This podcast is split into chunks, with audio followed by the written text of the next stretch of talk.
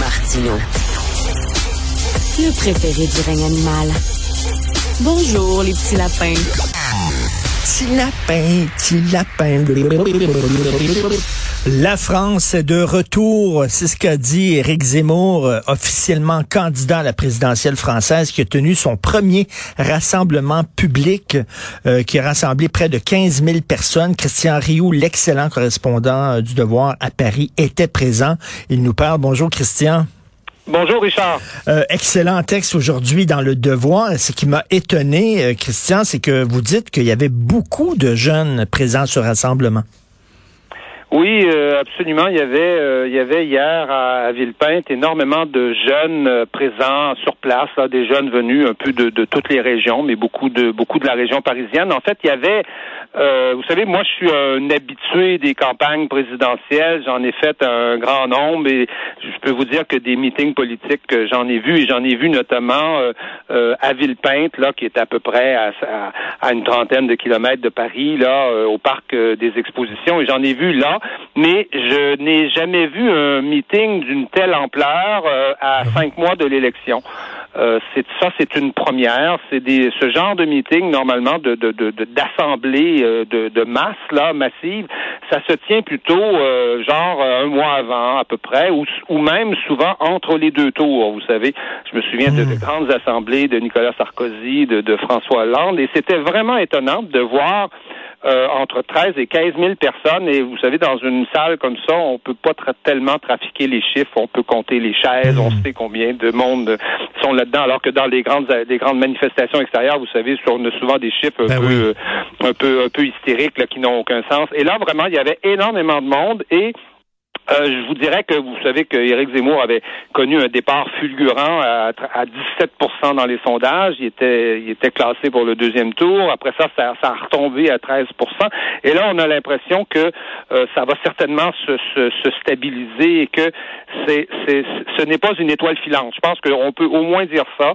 C'est quelqu'un qui, euh, qui, qui, qui, est là pour rester et qui va occuper une place absolument, je pense, centrale dans la, dans, dans la campagne. D'ailleurs, il s'est euh, il est en train de, je dirais, de d'affiner son discours, euh, euh, peut-être d'être un peu moins provoquant. Hein, ce, ce qu'il passe du, métier de journaliste, mmh. polémiste, chroniqueur au métier de d'homme d'État, comme il s'est défini lui-même.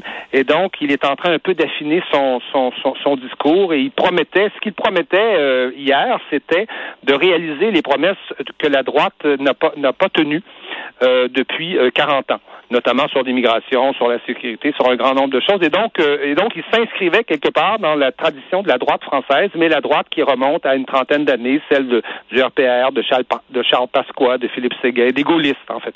Et il a présenté aussi le nom de son mouvement, puis on reconnaît là, son, son côté là d'utiliser des, des formules qui frappent l'imaginaire et peut-être même un peu dramatique. Là. Euh, donc, euh, son mouvement s'appelle la reconquête, comme si la France était était envahi, comme si euh, la France avait été euh, euh, possédée par un autre peuple. Il faut reconquérir, notre propre pays. Et vous vous rappelez que, en fait, la reconquête, il y a un clin d'œil historique là, là-dedans. Oui, il y a un clin d'œil historique qui est peut-être celui de qui est probablement celui de la reconquista espagnole là à l'époque où le, le, le, le, toute la, la, la, la, toute l'Espagne avait été envahie euh, vers le, le, 8e siècle là euh, par les par les musulmans, par les morts comme on disait euh, comme on disait à l'époque. Il y a ce clin d'œil là, mais il, il, il, décline l'idée de la reconquête sur tous les plans, sur le plan de l'économie. Il dit il faut reconquérir notre économie, réindustrialiser la France parce qu'il considère que ça a été un, un, un, un drame. Il faut conquérir l'école parce que l'école c'est c'est affaibli euh, en France. Elle, elle, ne forme plus, elle n'éduque plus comme comme auparavant. Donc, il, il décline ça, je dirais, mmh. sur un, un, un, grand nombre un grand nombre de sujets. Euh, il, il, est, il, il, est de moins en moins, je dirais, monocentré sur la question d'immigration, même si la question d'immigration reste reste importante. Euh, d'ailleurs, dans sa déclaration de, de, candidature, il y avait une phrase assez particulière là, que les experts ont notée. Euh, il dit la, il dit l'immigration n'est pas la cause euh, principale de nos problèmes, mais elle les aggrave tous. Ah oui. Vous, voyez la nuance hmm. qu'il est en train d'introduire dans son discours, c'est-à-dire, je ne pense pas que la France a des problèmes à cause de l'immigration, hmm. mais les problèmes l'immigration aggrave nos problèmes à l'école, elle les aggrave euh, dans l'économie, elle les aggrave évidemment dans les quartiers et les, ghettos ethniques qui, qui, qui aujourd'hui existent en France. Et il commence à répondre à, un certain nombre de... C'est un personnage assez complexe, hein, Éric Zemmour. Il commence à répondre à un certain nombre de, de questions. Par exemple, on l'accuse d'être misogyne. Vous voyez, euh, euh, à cause du, du célèbre livre qu'il a écrit là, il, y a, il y a une dizaine d'années, qui s'appelait Le Premier Sexe, un peu en réponse au deuxième sexe de deuxième sexe de Simone de Beauvoir, vous voyez. Et là, il s'est mis à parler tout à coup de sa mère berbère, euh, à qui, dit-il, il doit tout, et qui est venu chercher la liberté à Paris. Hmm. Et qui est qui est venu en France s'acheter des mini-jupes pour pouvoir vivre euh, comme on vivait à Paris et non pas comme on vivait euh, en Algérie, euh, en Algérie à l'époque. Et il s'est dit, et, il dit, c'est pas pour rien que j'ai été parmi les premiers à l'époque, dans, dans, les années 90, à l'époque des événements de Creil, à, à, dénoncer le voile islamique, parce que j'ai vu arriver une culture que ma mère avait rejetée, parce qu'elle voulait être libre en France. Et là, il, commence à répondre à ce genre d'argument-là, et on commence à, un peu à découvrir le personnage. Ben c'est un de ses paris, c'est de, de un de ses défis, c'est de courtiser l'électorat féminin parce que j'imagine euh, c'est surtout des hommes et ça brassait beaucoup parce que évidemment pour certains euh, jeunes antifascistes, euh, c'est un candidat d'extrême droite, on le démonise et tout ça. Donc il y avait des antifas là-bas et ça brassait.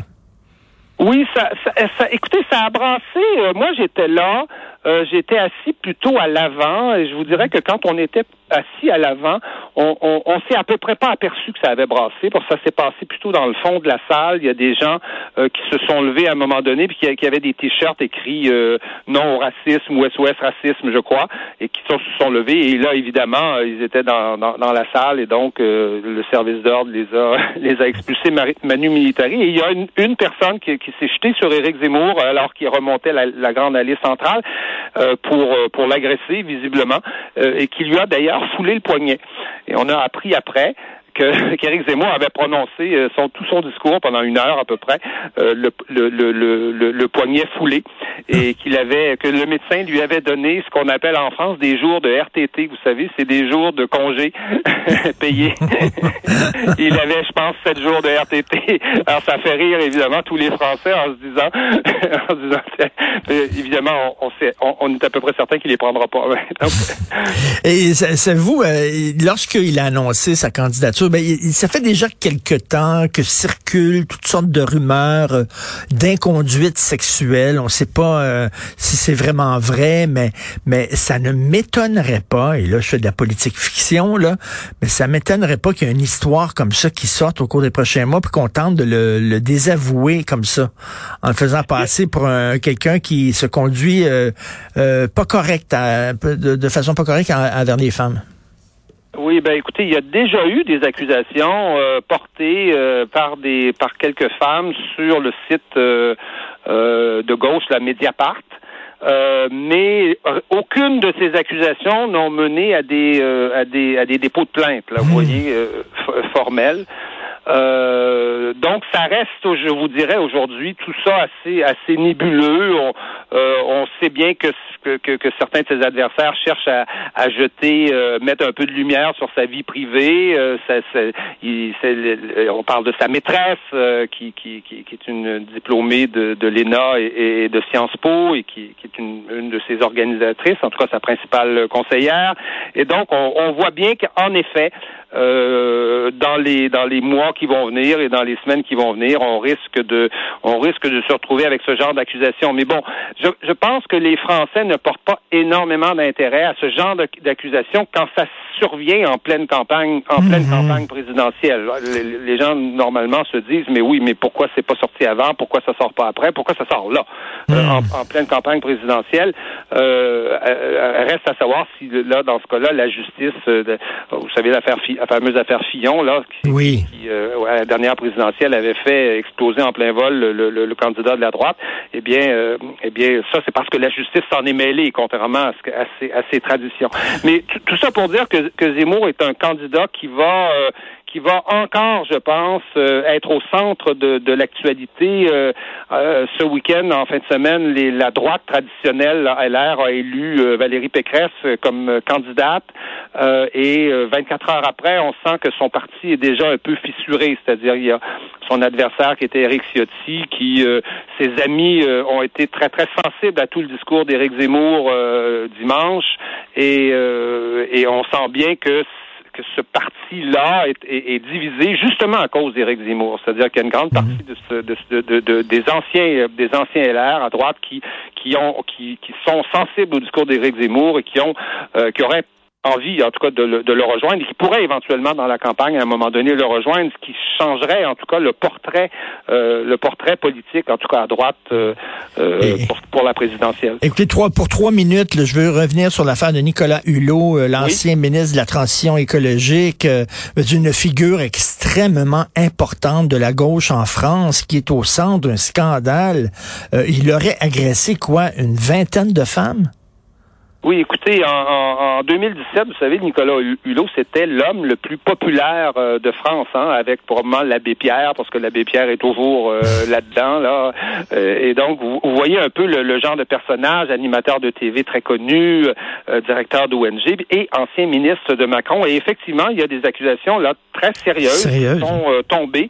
À cause d'un reportage d'envoyé spécial à la télévision, une émission un peu comme l'émission Enquête à Radio-Canada. Mhm. Et euh, ou, euh, et, des accusations de, de tentatives de viol, de drague euh, qu'on pourrait qualifier de très très lourdes, des accusations qui remontent cependant en 1980-1990, donc des accusations qui, dans le code criminel français, sont prescrites, c'est-à-dire qu'on peut pas poursuivre quelqu'un pour une agression sexuelle comme ça.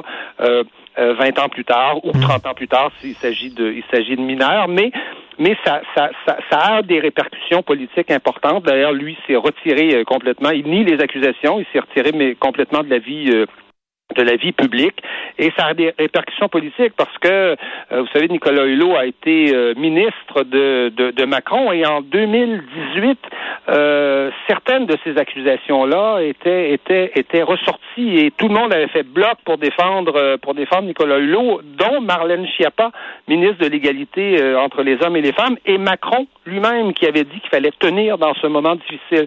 Alors, vous voyez, est-ce qu'on a couvert, est-ce qu'on a couvert Nicolas Hulot? Ben oui, puis, puis côté, assez sérieuses. et du côté du mouvement écologiste, ça a l'air que ça se savait, mais on mettait ça sous la couverture parce que la cause était trop importante.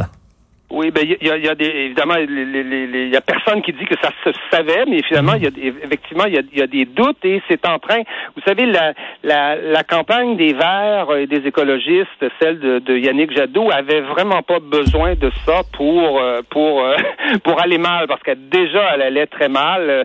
Euh, Yannick Jadot est autour de, de, de 7 ou 8% à peu près et, et là un des piliers de sa campagne qui est, qui est Mathieu Orphelin qui était son porte-parole qui avait été avant porte-parole de Nicolas Hulot, a, été démissionné, comme on dit ici, là, a été, euh, a été congédié euh, parce qu'on peut soupçonner qu'il savait, alors que lui, évidemment, hmm. évidemment, le nie. Et donc, euh, ça sème une bisbille à la fois politique du côté du gouvernement, mais aussi dans la campagne des, des écologistes, campagne qui, comme je vous le disais, avait vraiment pas besoin besoin de ça pour aller mal. Toute la campagne, comme toutes les campagnes de gauche, vous savez, euh, Zemmour avait avait avait à peu près 15 euh, 000 personnes euh, à Paris euh, hier.